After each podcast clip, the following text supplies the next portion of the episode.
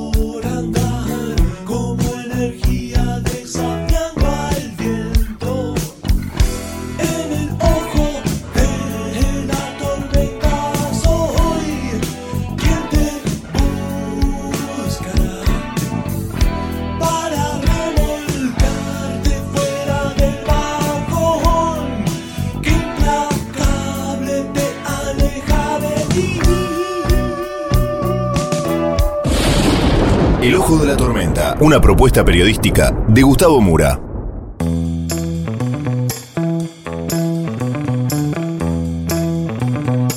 Bienvenidos al Ojo de la Tormenta. El episodio de hoy, el músico Botafogo le echó fuego al balotage. Vamos entonces con los temas del día de hoy en este breve sumario.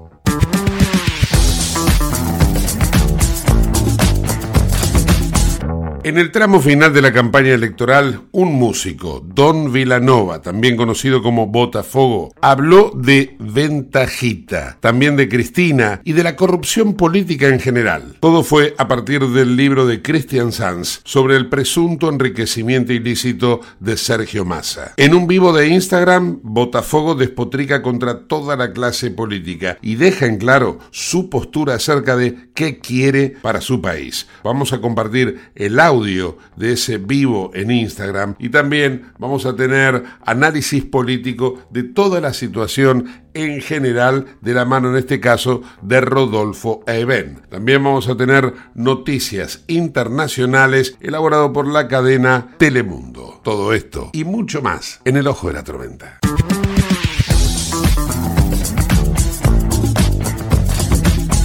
Auspicia este programa Autopiezas Pana. Más de 30.000 productos en stock y más de 30 años brindando seguridad para tu vehículo.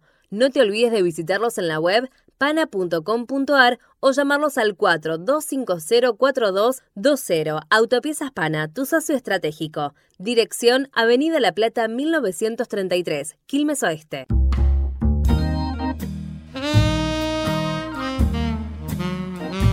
El músico argentino Botafogo, también conocido como Don Villanova, ha hecho un descargo muy singular a través de Instagram. Él había mm, hecho un posteo de un libro de Christian Sanz que en alguna oportunidad hemos hecho nota aquí en el programa. Un libro en el cual se habla de la vida de Sergio Massa, al cual lo apodan Ventajita. Allí Christian Sanz cuenta por qué le dicen Ventajita. Habla de presuntos nexos con el narcotráfico. Habla también en el libro de el enriquecimiento, eh, por cierto, ilícito que le adjudica a Sergio Massa de la denuncia que el propio Christian Sanz hizo judicialmente. Y esto entonces fue tomado por eh, Botafogo, lo puso en su Instagram y le mereció un repudio de muchísimos seguidores. A lo cual el propio músico hizo un vivo en Instagram y a partir de allí dijo lo siguiente. Son 13 minutos que me parece que vale la pena escucharlo, porque no es solamente un descargo hacia las personas que lo destrataron por haber posteado eso, sino que además define a lo que él considera la clase política. Al mismo tiempo, baja una línea acerca de cuál va a ser su próximo voto. Hola muchachada. Em, nada, a ver si puedo eh, hacerme entender. Puse un resumen de un libro que salió, que está gratis en las redes, de un, pibe que hizo toda una investigación, incluso una denuncia en contra del, del de Ventajita. Eh, y he, leído ahí que hubo muchos mensajes. Pongo cosas de música, nadie pone ningún mensaje. Pongo esta boludez y se ponen todo por, poner mensajes. Gracias. Por, gracias por estos 50 años de romperme el orto con la música. Eh, pero bueno, como es una como es algo que nos atañe a todos, yo les voy a explicar porque hay gente que saca conclusiones, creen que, que yo, por haber puesto eso que habla sobre Masita, eh, yo estoy del otro lado. Y las cosas no son así. Eso es lo que nos han hecho creer, el Boca River de toda la vida, no. Em, si yo les tengo que decir lo que quiero es, no me importan los nombres, porque no nos debería importar a nadie. Yo he viajado mucho, no hay ninguna fanfarronería, está en mi currículum, lo pueden chequear fácilmente. Y, voy a otros países del mundo. Por ejemplo, estuve en Austria, estuve en Japón, eh, estuve en Australia, y yo les decía, che, ¿vos sabés cómo se llama tu ministro de Economía? Y los músicos así se miraban entre ellos tuvieron que hacer un esfuerzo muy grande para acordarse el nombre. Mucho más en Japón. ¿Viste? Mucho más. No diga boludeces, vos, ¿cómo se llama este? Fernando Herrera, no diga pelotudeces. Eh, estoy explicando justamente eso, estúpido. Eh, eh, y los tipos no saben, ni les interesa. Y mi ideología, tontín, la única ideología que yo tengo, ¿sabes cuál es? Es ir, me levanto, prendo la luz y necesito que ande. Y voy y abro la canilla. Necesito que salga agua limpia, fresca, sin flúor, sin plomo. Necesito salir a la calle y cruzar por una senda peatonal y que no me pisen. Y necesito saber que mis hijos y mis nietos están por la calle sin que nadie les pegue un palo en la cabeza para robarle las zapatillas y necesito saber que hay combustible porque el país está inundado de, pozos petrolíferos y, y, nosotros no tenemos. Es algo muy... Eh, es extraño. Hay gente comiendo de los basureros cuando por los puertos salen millones de toneladas de granos no, no, eso no, lo entiendo.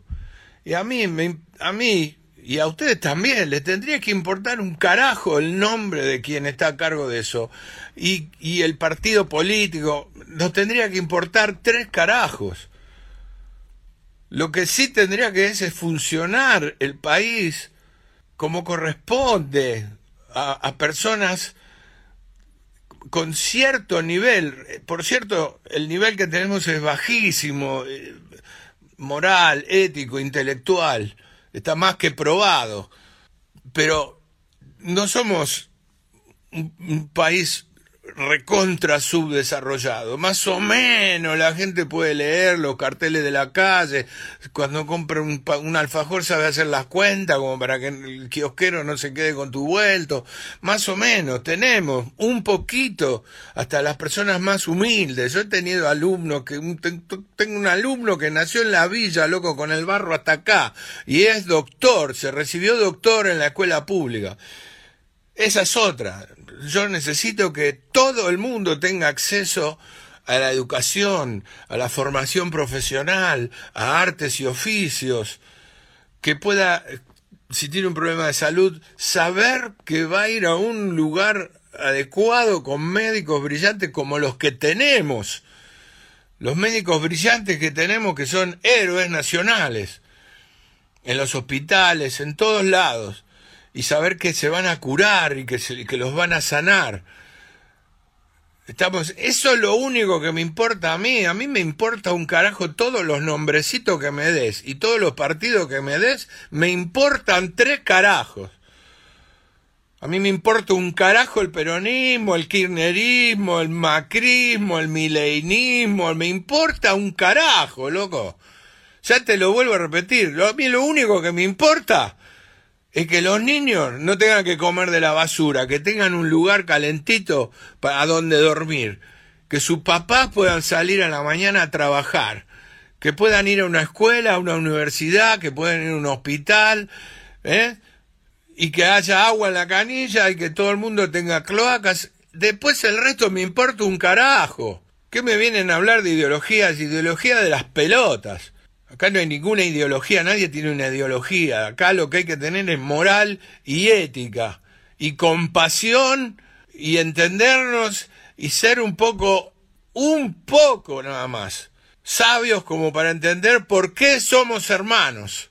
Judíos, musulmanes, cristianos, hinduistas, me importa un carajo. Acá somos hermanos y hay que entender por qué hay que estudiar un poco de física y un poco de eh, ser, leer, no leer el gráfico, leer historias, biografías, aprender sobre nuestra naturaleza, sobre nuestro cuerpo, sobre nuestros átomos y las células, y saber matemáticas y saber geometría y saber eh, geografía y saber historia, leer y no estar idolatrando a, un pibe que patea bien una pelota. Listo, loco, patea bien una pelota. ¿Y cuál es?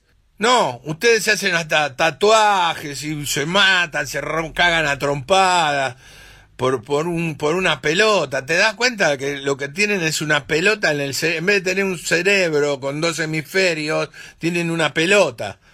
Y por eso no hay nafta, y por eso tenés la opción de Miley o Massa. Porque en la cabeza tenés una pelota y dos tetas y un culo hechos por el doctor Lotoki. Y eso te parece belleza. Y no entendés un carajo de, lo, de la alimentación y por eso estás todo el puto tiempo mal del estómago, de la vista, te quedás pelado, tenés un infarto como yo y, y toda la mierda que te pasa porque, porque vivís comiendo del kiosco y del supermercado. Entonces, nos falta cultura. Y Massa y Milei no vinieron en una nave interplanetaria, salieron de nuestras escuelas, de nuestros barrios, de nuestras universidades, salieron de entre nosotros. Sí que nos representan, claro que nos representan. Y representan lo peor de nosotros, porque también hay premios nobles entre nosotros. También hay un favaloro entre nosotros.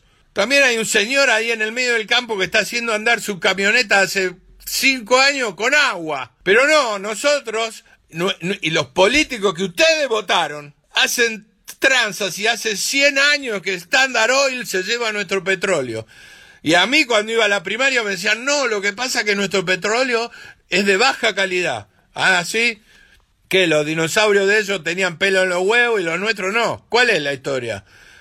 Y nuestro político, eso que por lo que ustedes se rompen las vestiduras, porque a mí me importa un carajo, lo vuelvo a repetir, me importa tres carajos los partidos políticos, Perón, Evita, me chupan huevo.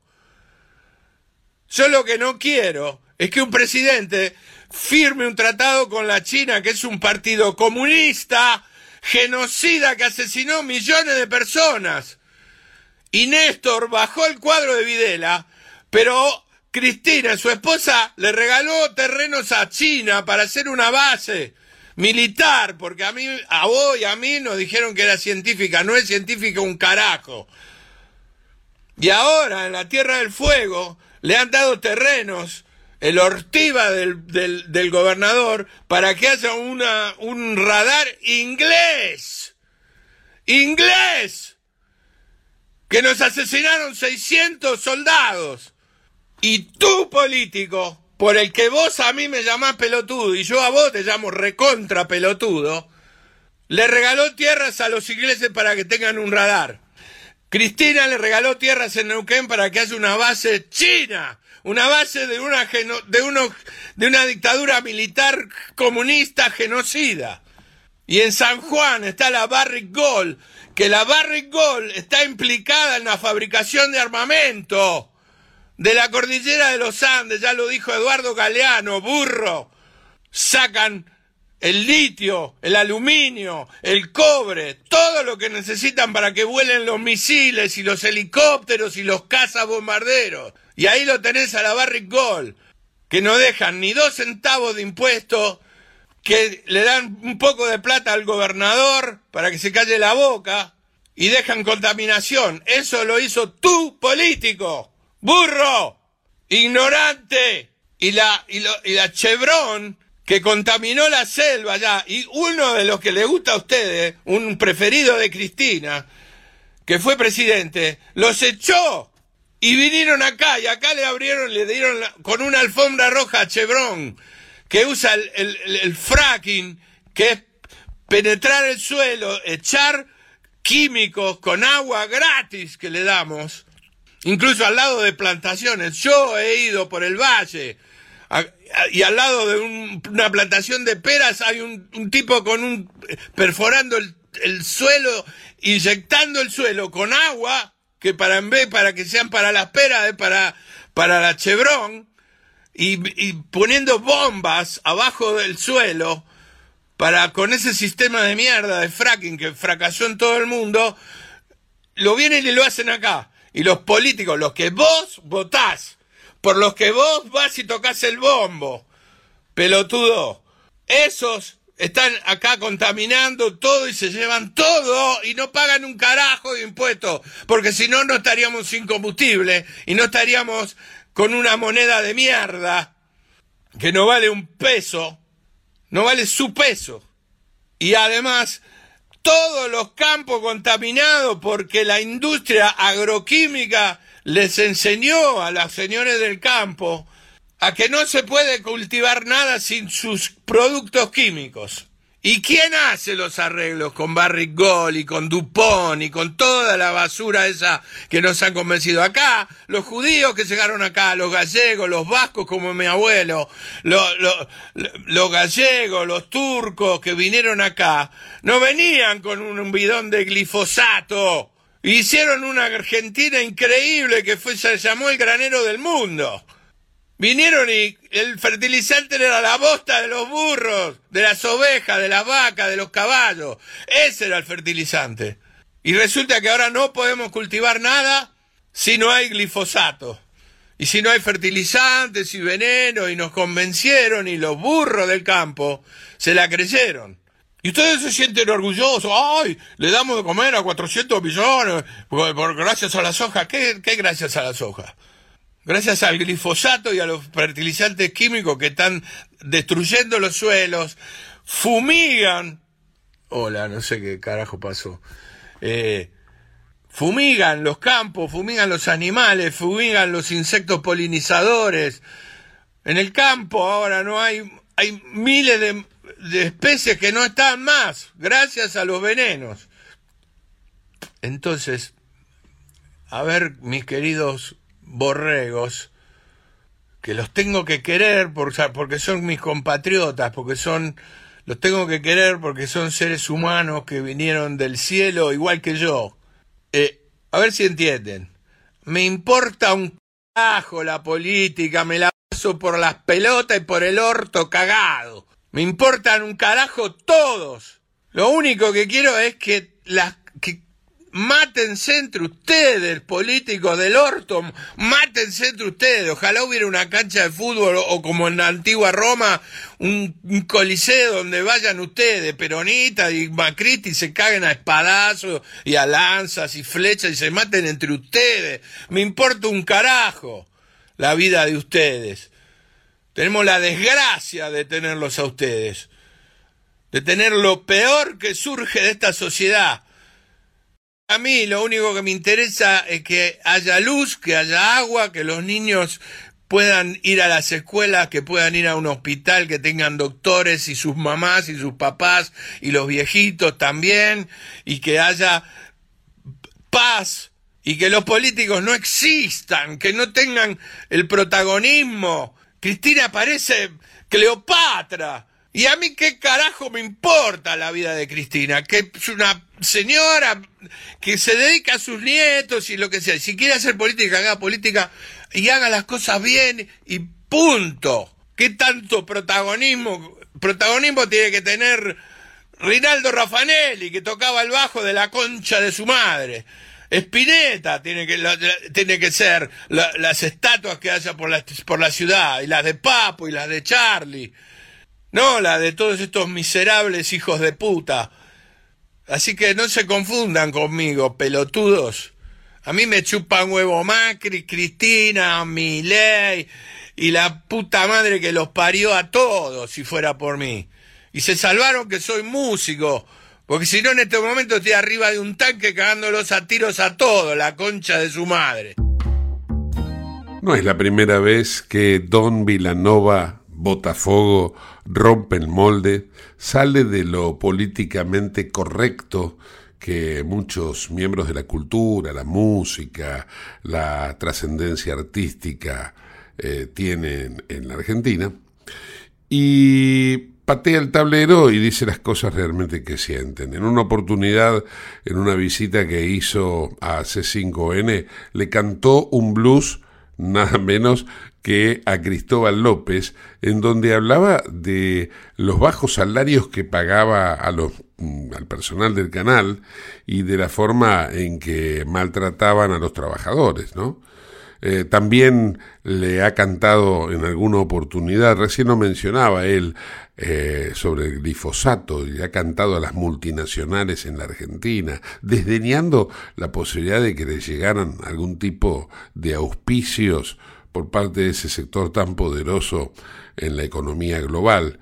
Eh, Don Milanova Botafogo merece mi respeto y bueno, de esta manera una vez más eh, lo reivindicamos.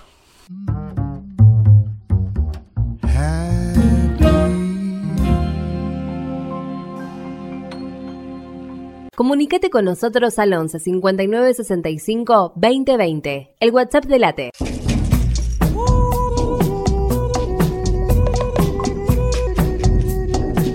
Vamos a compartir ahora una batería de noticias internacionales en el siguiente compacto elaborado por la cadena Telemundo. El ejército israelí sigue penetrando cada vez más en Gaza vía terrestre en su campaña para eliminar a Hamas y liberar a los menos, eh, al menos a 240 rehenes en poder del grupo islamista. Tras una noche en la que atacó 300 objetivos en la franja, las fuerzas israelíes informaron de la liberación de un soldado. Hoy en una conferencia de prensa, el primer ministro israelí Benjamín Netanyahu rechazó los llamados a un alto al fuego y dijo que el principal objetivo de Israel es derribar a Hamas. Calificó la liberación de un un rehén como un punto de inflexión en la guerra y dijo que Israel no comenzó esta guerra y añadió que Israel ganará de cualquier manera esta guerra. La policía en el estado de Maine encontró un rifle Roger Sfar estilo AR-10 en el auto del sospechoso que habría acabado con la vida de 18 personas en Lewiston. Además, hallaron junto a su cuerpo una pistola Smith Wesson y otro rifle semiautomático estilo AR-15. También se ha sabido que en agosto pasado intentó comprar un silenciador en una armería, pero no quisieron vendérselo. Hace un mes, la policía fue advertida del peligro que podía representar Robert Card después de que lanzara amenazas contra sus antiguos compañeros militares. Lo investigaron, pero no pudieron localizarlo.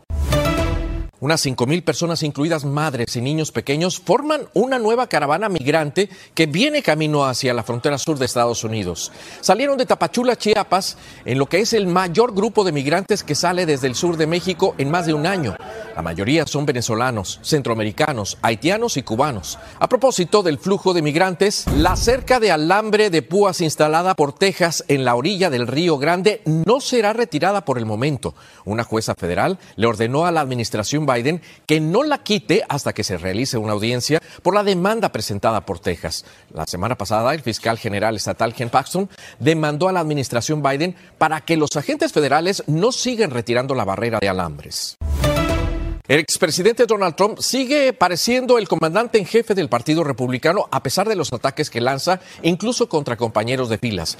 Y eso se refleja en las encuestas. La última, la que da por un 43% de apoyo entre los votantes de Iowa, pues donde se celebrará el caucus de ese partido el próximo 10, 15 de enero. Sus rivales más inmediatos son Ron DeSantis y Nikki Haley, que logran el 16%, 27 puntos por detrás de Trump. La montaña de problemas legales a la que se enfrenta Trump parece asentar más su ventaja en las primarias republicanas.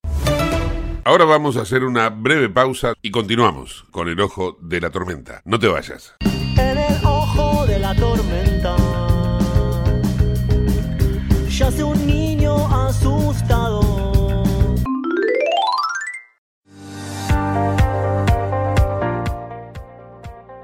Urgente. La Subsecretaría de Atención Primaria y Salud de Merlo informa, todo paciente adulto con síntomas o sospecha de dengue debe concurrir a la guardia del Hospital Eva Perón, ingresar por la calle Pasteur, acercarse al mostrador, anunciarse y de ahí se lo derivará al consultorio correspondiente. Los síntomas del dengue son fiebre acompañada de dolor detrás de los ojos, de cabeza, muscular y de articulaciones náuseas y vómitos, malestar intenso general, aparición de manchas en la piel, picazón y o sangrado de nariz y encías.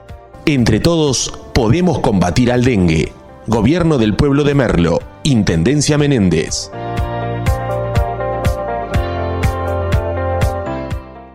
En Lanús tenemos actitud verde. Estamos recuperando 25 plazas y parques del municipio, con nuevos espacios verdes, estaciones de juegos para chicos y mayor seguridad para nuestros vecinos. Informate en lanús.gov.ar. Lanús nos une. ¿Tenés Galicia? Tenés que saber algo. ¿Tenés alguna duda? Tenés alguien que te escucha y te da atención 24/7. ¿Tenés ganas de hacer algo? Tenés muchos beneficios en lo que más te gusta. Tenés ganas de no hacer nada. Tenés una app para hacer todo desde el celular sin moverte del sillón de tu casa. Tenés, todo para vivir un día a día mejor. Tenés Galicia. Tenés Galicia.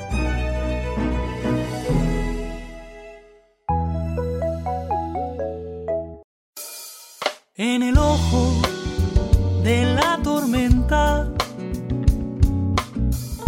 se suspira la verdad. En el ojo de la tormenta es momento de bailar. Ya tu alma vuela libre, esperando el huracán.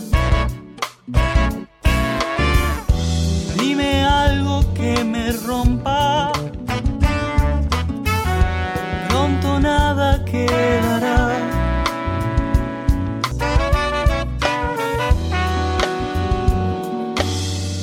Auspicia este programa CRIBE. CRIBE es un centro de rehabilitación integral que está ubicado en Villa Ballester, provincia de Buenos Aires, certificados con normas de calidad ISOIRAM. El centro CRIBE ofrece, entre otras terapias, tratamiento de rehabilitación por ozono. La página web es www.cribe.com.ar, sino en facebook.com barra cribecom. CRIBE queda en Independencia 5182 Villa Ballester. Los teléfonos 4768-6774 o 4767-6296. CRIBE, Centro de Rehabilitación Integral Belepop.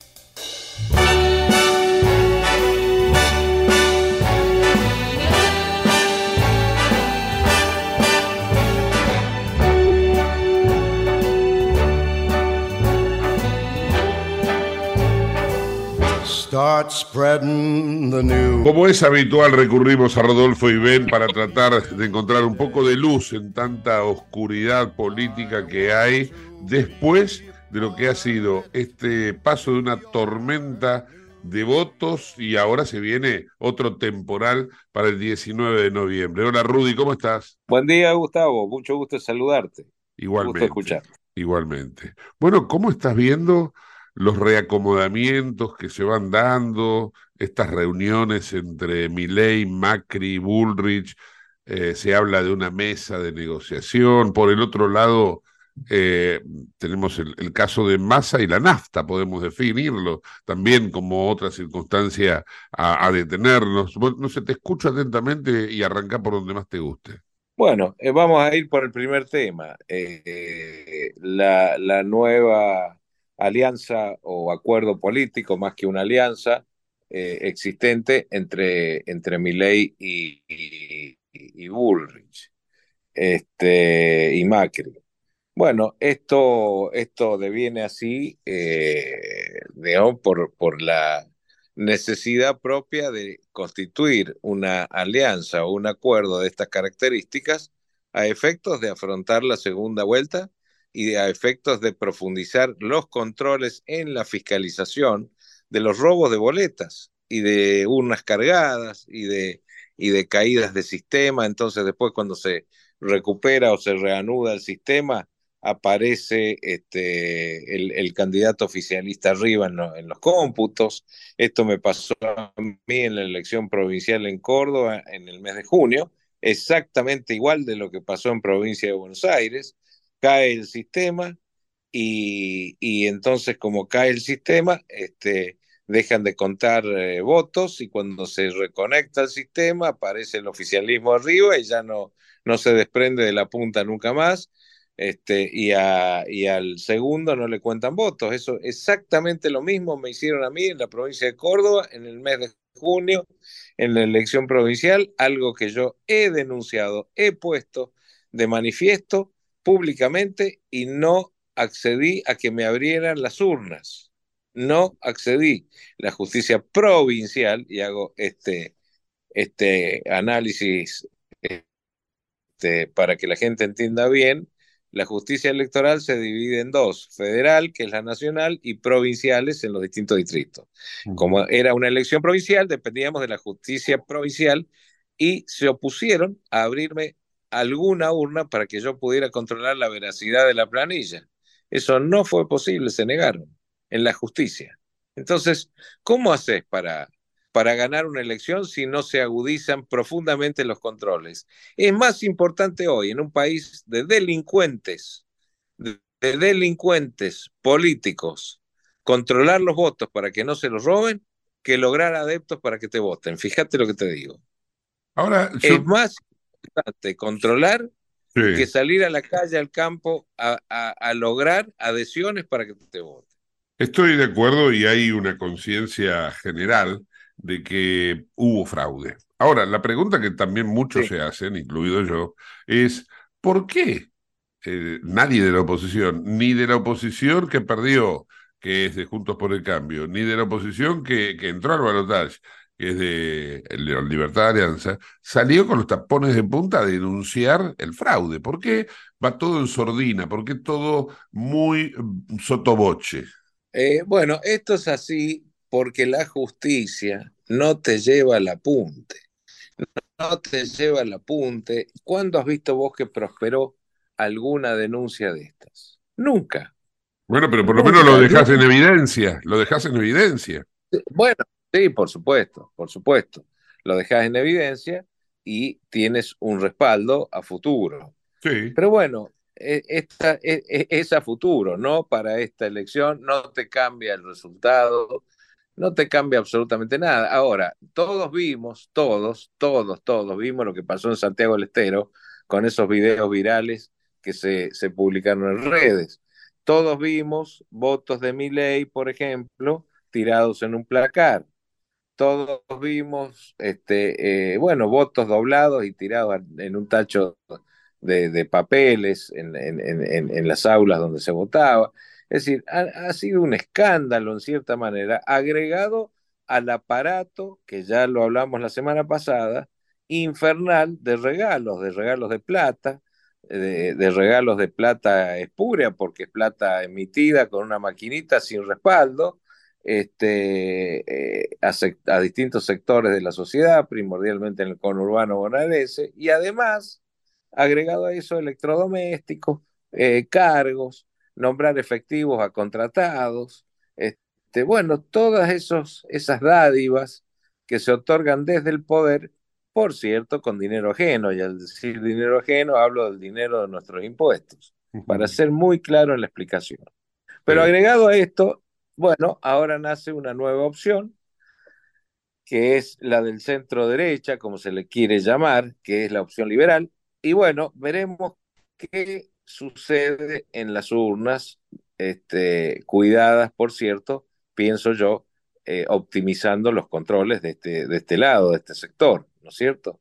Este, lo, que, lo que yo aspiro es que toda la gente se ponga a trabajar, se ponga a trabajar de manera consciente acerca de cuál futuro quiere para sí misma y para sus hijos. Es decir, ¿qué futuro quieren? O esto, el país del desmadre, el país de la delincuencia, el país del oportunista, del más vivo del grado, del choro, del ladrón, secuestrador, este, y, de los grandes potentados eh, siendo funcionarios del Estado, o la otra opción, que es la de poner la casa en orden y empezar de cero a trabajar y hacer crecer este país, que la gente joven no se tenga que ir.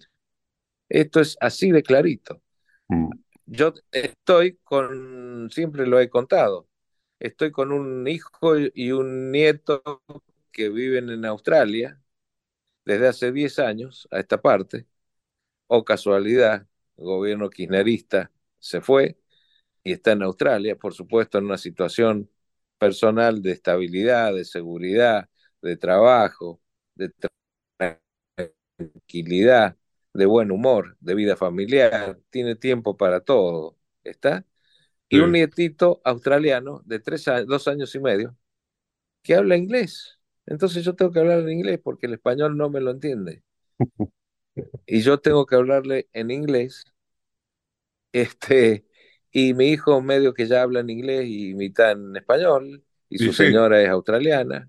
Y bueno, ¿y? Y sí, así. ¿Eso es lo que queremos nosotros? Bueno, en fin.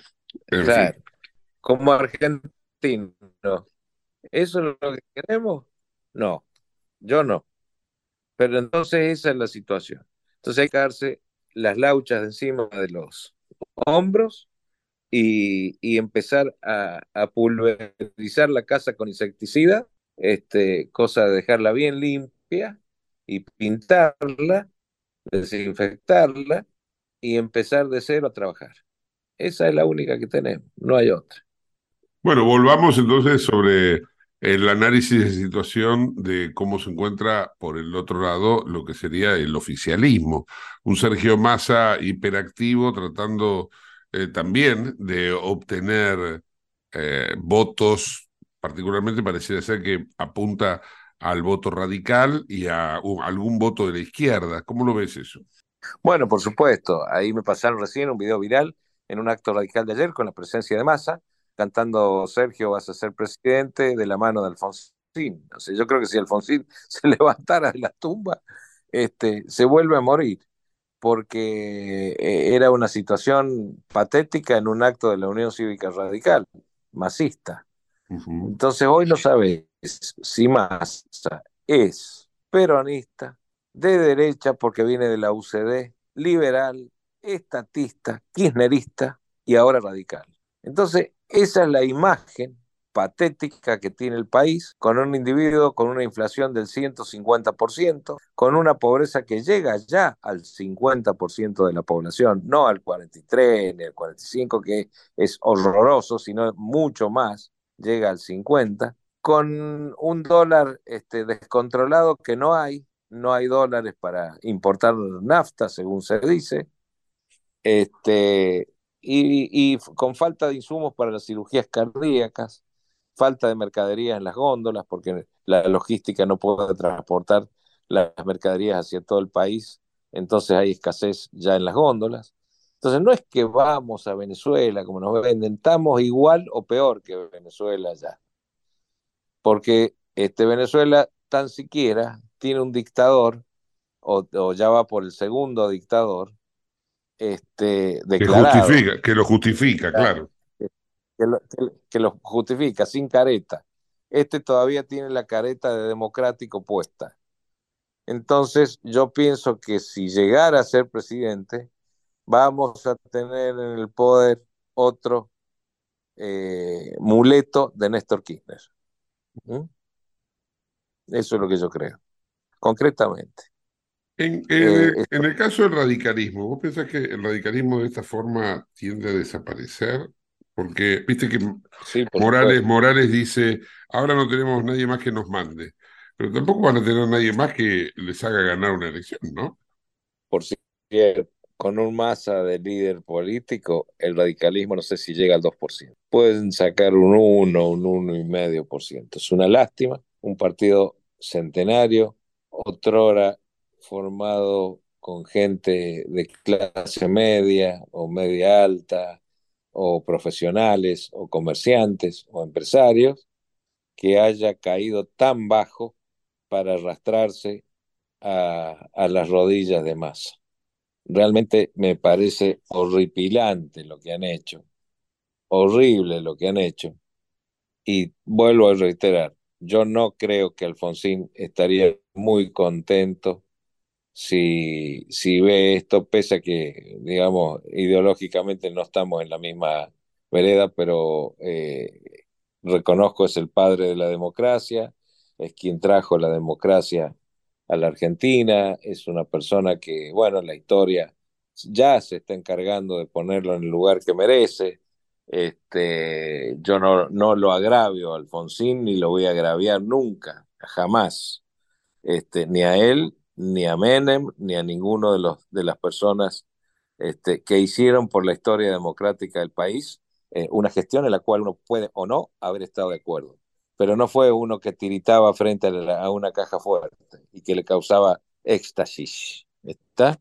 Claro. Eh, estos dos, estos dos, estas dos personas, Alfonsín o Menem, con errores, por cierto, pero este, bueno, son los, o fueron los pilares de los inicios democráticos de la República Argentina, y sería patético que una persona este, que, que tiene el país en este estado, siendo ministro de Economía, él promete a futuro una ilusión fáctica que no va a poder cumplir, y él sabe que no la va a poder cumplir, sin un tremendo ajuste, sin un tremendo aumento de tarifas, sin un tremendo, una eh, tremenda devaluación, sabe que todo eso se viene a la semana siguiente de haber eh, realizado el proceso electoral. Entonces, eh, eso es lo que a mí me molesta sobremanera, porque está engañando a la gente, llevándola por un camino de fantasía, este, fantasía que solamente la vive él en su vida privada, obviamente. Este, y si no, miremos algunas cositas que saltaron en los últimos tiempos, ¿no es cierto? Este, de algunas cosas. Más allá de lo que, Pero- lo que represente cada candidato, con sus virtudes y Sí. sus defectos, a mí lo que me llama la atención es el componente social que somos los argentinos, que a pesar de, ¿eh? vamos a poner el a pesar de, a pesar de que en su momento revoleaban bolsones, a pesar de que en su momento se veía un crecimiento exponencial de la fortuna de lo que era el matrimonio presidencial de entonces, la digamos, la prosecución de eso es el a pesar de el yate de Insaurralde, a pesar de Chocolate, el hombre que reparte plata en las legislaturas. A pesar de todo esto, sigue ganando elecciones ese mismo sector político. Es como una especie, ya no podemos decir síndrome de Estocolmo, este es el síndrome de Argentina, ¿no? Totalmente, totalmente, pese a, todo el fraude que han hecho y que le agregaron con ese fraude dos o tres puntos, este, pese a eso, eh, es patética la situación de acostumbramiento que tiene la, esa parte de la sociedad argentina que los vota este, y que eh, vive en el ostracismo, en la oscuridad, en el subsidio, en, en, en el ninguneo social, en, bueno, este, pero claro, un individuo con su mujer y cuatro o cinco hijos y reciben planes que hoy entre los dos deben juntar más de 600 mil pesos, 500 mil pesos, 600 mil pesos. ¿Por qué van a ir a trabajar? ¿Qué van a ir a trabajar por 150 mil pesos? Mm. Entonces eligen la vagancia, el subsidio y el seguir viviendo del Estado y votan al que les da el regalo y el, y el, y el plato de gorgojo, este, de arroz con gorgojo o de polenta con gorgojo y viven de esa manera, eh, cada vez más chatos, cada vez este, más aplastados y cada vez más comprometidos como rehenes para seguir votando eh, este horror que los lleva a, un, a una oscuridad de la cual nunca podrán salir, Dentro, ni ellos ni su descendencia. dentro de ese componente que no, no logro todavía encontrar explicación, que te acabo de mencionar, está, por ejemplo, y es un electorado que vos conoces muy bien, al cual, bueno, me, re- me remito para que vos me des una referencia, ¿no? Eh, que es Córdoba. Se habla mucho del voto Schiaretti y que parte de ese voto Schiaretti puede terminar en masa. Ahora, yo lo que me pregunto es, ¿cómo, cómo es posible? Si el voto Schiaretti es un voto que alguna vez fue definido como un voto depurado, antikirchnerista, ¿cómo es que puede terminar en ese sector? Bueno, eh, dentro de, yo no dudo que la, la opción de Schiaretti sería Milei, no lo dudo. Este, Schiaretti como, como Yayora, el gobernador electo. Ahora, dentro de, de la gente que tienen algunos intendentes de ciudades eh, del interior de Córdoba o algunos algún que otro funcionario, viven del robo del Estado. Nunca trabajaron en lo privado. Han vivido del bolso y del, y del, y del subsidio del Estado para beneficio propio. También en Córdoba hay gente que viviendo del Estado se ha vuelto potentada y millonaria. ¿eh?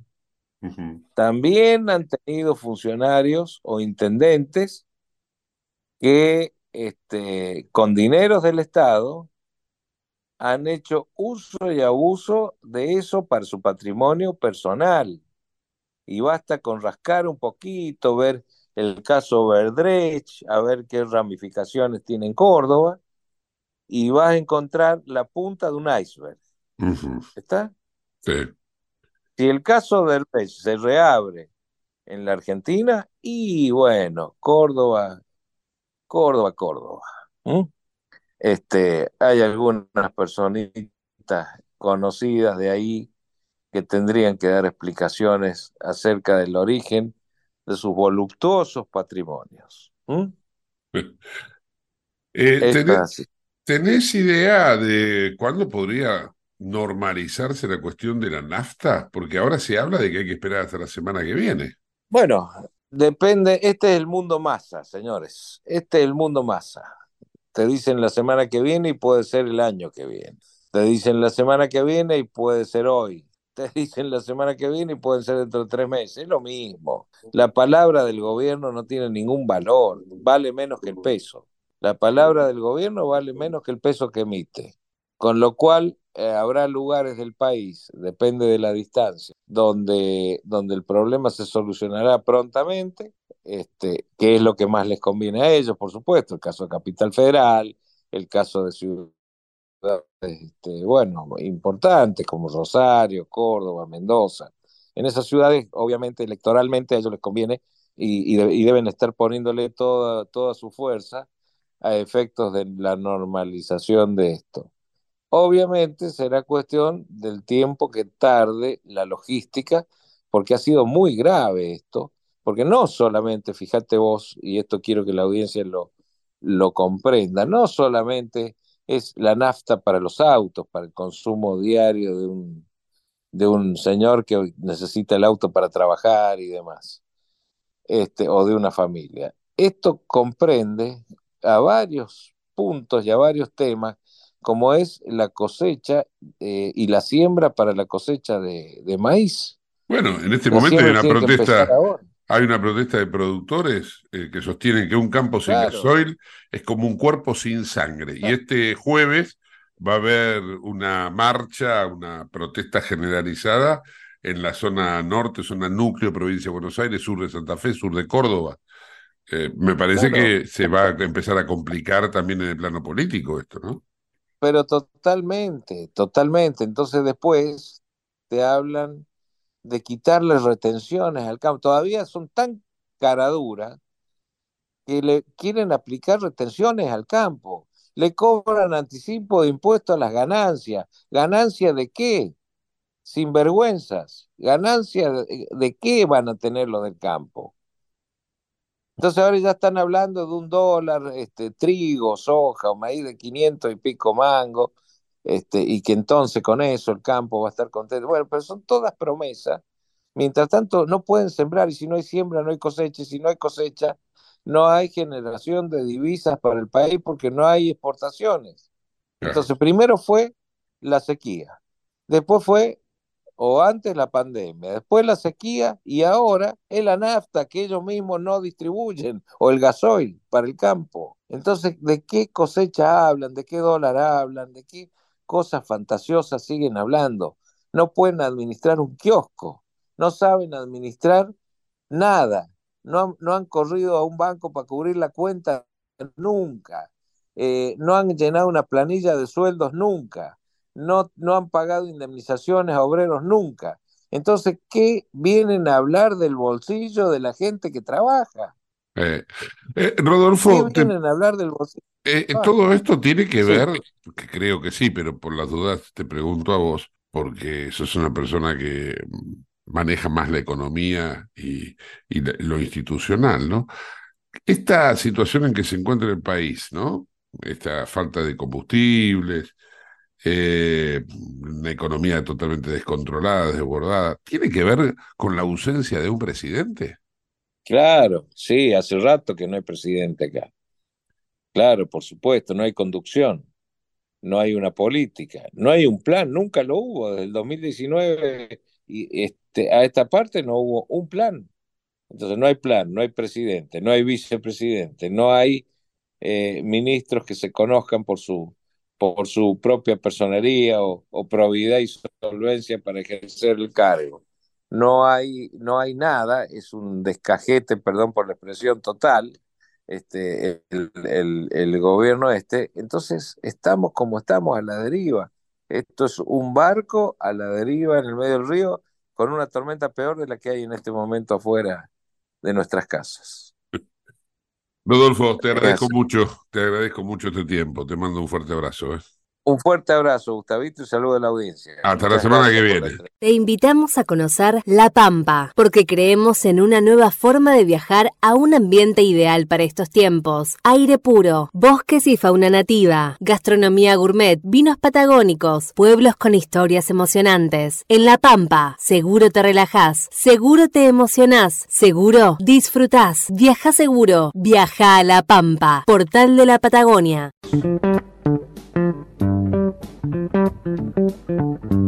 Para terminar el programa de hoy y de alguna manera cerrando la historia que comenzábamos hablando de Botafogo, el músico que rompe siempre con todos los esquemas, bueno, vamos a recordar el famoso blues de Cristóbal, el que cantó en C5N de manera sorpresiva y que tanto molestó al dueño del canal.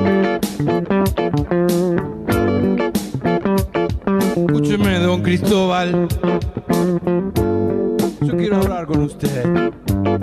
Los músicos deben cobrar por su trabajo. Uh, a usted que se levanta de la cama y se le caen los fajos. Por favor. Mm. El músico también es un trabajador.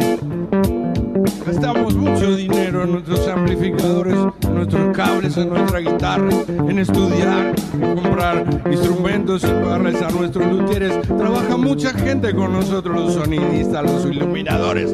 Por favor, Cristóbal. Los músicos.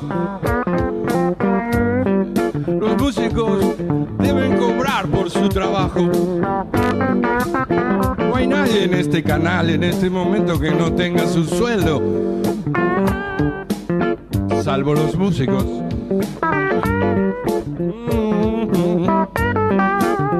Este es el blues de Cristóbal. Para que un día se ablande su corazón y su bolsillo y le pague a los músicos por su trabajo.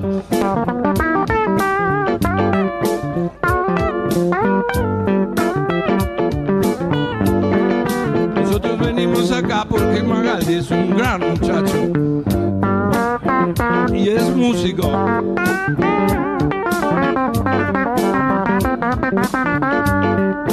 Este es el blues de Cristóbal. Uh, los músicos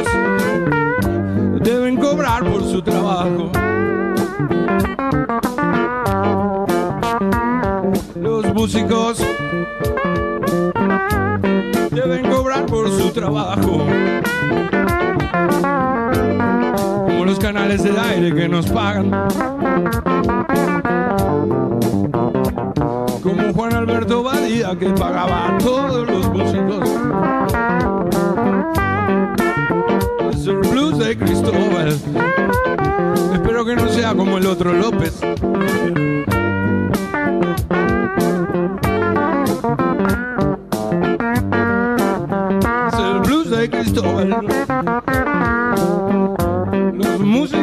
Deben cobrar por su trabajo.